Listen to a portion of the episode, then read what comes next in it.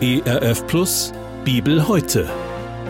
Die tägliche Auslegung zum ökumenischen Bibelleseplan. Heute im Alten Testament der Psalm 64. Höre Gott meine Stimme in meiner Klage, behüte mein Leben vor dem schrecklichen Feinde. Verbirg mich vor den Anschlägen der Bösen, vor dem Toben der Übeltäter, die ihre Zunge schärfen wie ein Schwert, mit ihren giftigen Worten zielen wie mit Pfeilen, dass sie heimlich schießen auf den Frommen. Plötzlich schießen sie auf ihn ohne alle Scheu. Sie verstehen sich auf ihre bösen Anschläge und reden davon, wie sie Stricke legen wollen und sprechen, wer kann sie sehen? Sie haben Böses im Sinn und halten's geheim, sind verschlagen und haben Ränke im Herzen. Da trifft sie Gott mit dem Pfeil. Plötzlich sind sie zu Boden geschlagen. Ihre eigene Zunge bringt sie zu Fall, dass ihrer spotten wird, wer sie sieht. Und alle Menschen werden sich fürchten und sagen, das hat Gott getan, und erkennen, dass es sein Werk ist. Die Gerechten werden sich des Herrn freuen und auf ihn trauen, und alle frommen Herzen werden sich seiner rühmen. Das war der Bibeltext für den heutigen Tag, entnommen aus der großen Hörbibel mit freundlicher Genehmigung der Deutschen Bibelgesellschaft. Hier noch einmal die Bibelstelle im Alten Testament, der Psalm 64. Wir hören jetzt Gedanken von Doris Daniel aus Dautphetal. In dem eben gehörten Psalm hat die Freude, die Gottes Gerechtigkeit bewirkt hat, das letzte Wort. Zunächst geht es aber um eine himmelschreiende Ungerechtigkeit. David, dem sie widerfährt, klagt diese Not seinem Gott ganz ungeschönt. Böse Menschen, Übeltäter und Feinde nennt er sie, wollen ihn vernichten. Nicht tatsächlich, wie er es durch König Sauls Verfolgung mit dem Schwert erlebte, sondern mit übler Nachrede. Wie Pfeile schießen seine Feinde verleumderische, giftige Worte zielgenau auf ihn ab. Warum? Weil er fromm ist, weil er als König allein von Gottes Gnaden seinem Volk ein Vorbild sein und das ihm anvertraute Herrscheramt in Verantwortung vor ihm leben will. Ich freue mich über jeden Politiker, jede Politikerin, die ihr Staatsamt auch heute mit Gottes Hilfe verantwortlich ausführen wollen und das bei ihrer Vereidigung öffentlich bezeugen. Allerdings stößt derjenige, der in unserer Gesellschaft konsequent sein Christsein lebt, unter Umständen ebenfalls auf Widersacher, die es nicht vertragen, wenn Gott das Zentrum und der Herr des Lebens ist, denen es ein Dorn im Auge ist, wenn der Gehorsam seinem Wort gegenüber besonders in umkämpften ethischen Fragen wie zum Beispiel dem Lebensschutz, gelebt wird. Verfolgte Christen wissen von falschen Anschuldigungen ihrer Gegner ein Lied zu singen. Werden sie dadurch doch manchmal für Jahre ins Gefängnis gebracht oder sogar getötet.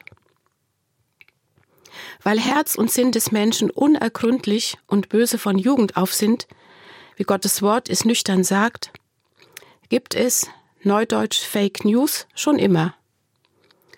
Heutzutage richten sie besonders großen Schaden an, durch ihre schnelle und gehäufte mediale Verbreitung.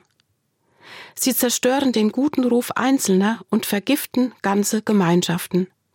Schon Schulkinder werden durch gefakte, beschämende Fotos oder gehässige Aussagen ihrer Klassenkameradin zu Mobbingopfern. Gottes Wort warnt uns deshalb immer wieder vor der Waffe der bösen Zunge. Im Buch Sprüche Kapitel 18 Vers 21 zum Beispiel lesen wir Tod und Leben liegen in der Gewalt der Zunge. Gott will, dass wir Gutes über unseren Nächsten und zu ihm reden. Was mache ich, wenn ich Not und Feindschaft erlebe? Klage ich Gott mein Leid und bitte ihn um Hilfe? Wie David? Er ist in jedem Fall die beste, die richtige Adresse. Wir dürfen ihm unser Herz ausschütten.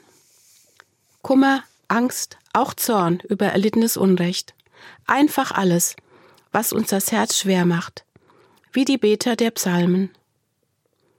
Mir hilft es manchmal, mir ihre Worte zu leihen, wenn ich keine eigenen finde.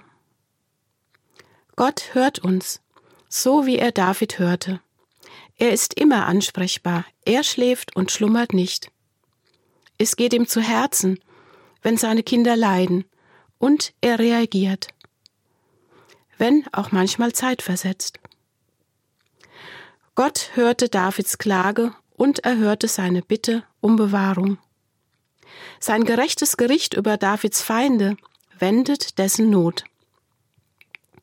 Gott kehrt die Situation völlig um und rehabilitiert seinen König David. Offensichtlich haben Davids Feinde nicht mit Gott gerechnet, der sie durch ihr eigenes lügnerisches Ränkewerk zu Fall bringt. Ihre geheimen bösen Absichten stellt er ans Licht der Wahrheit. Wie auch immer, es wird nicht konkret geschildert.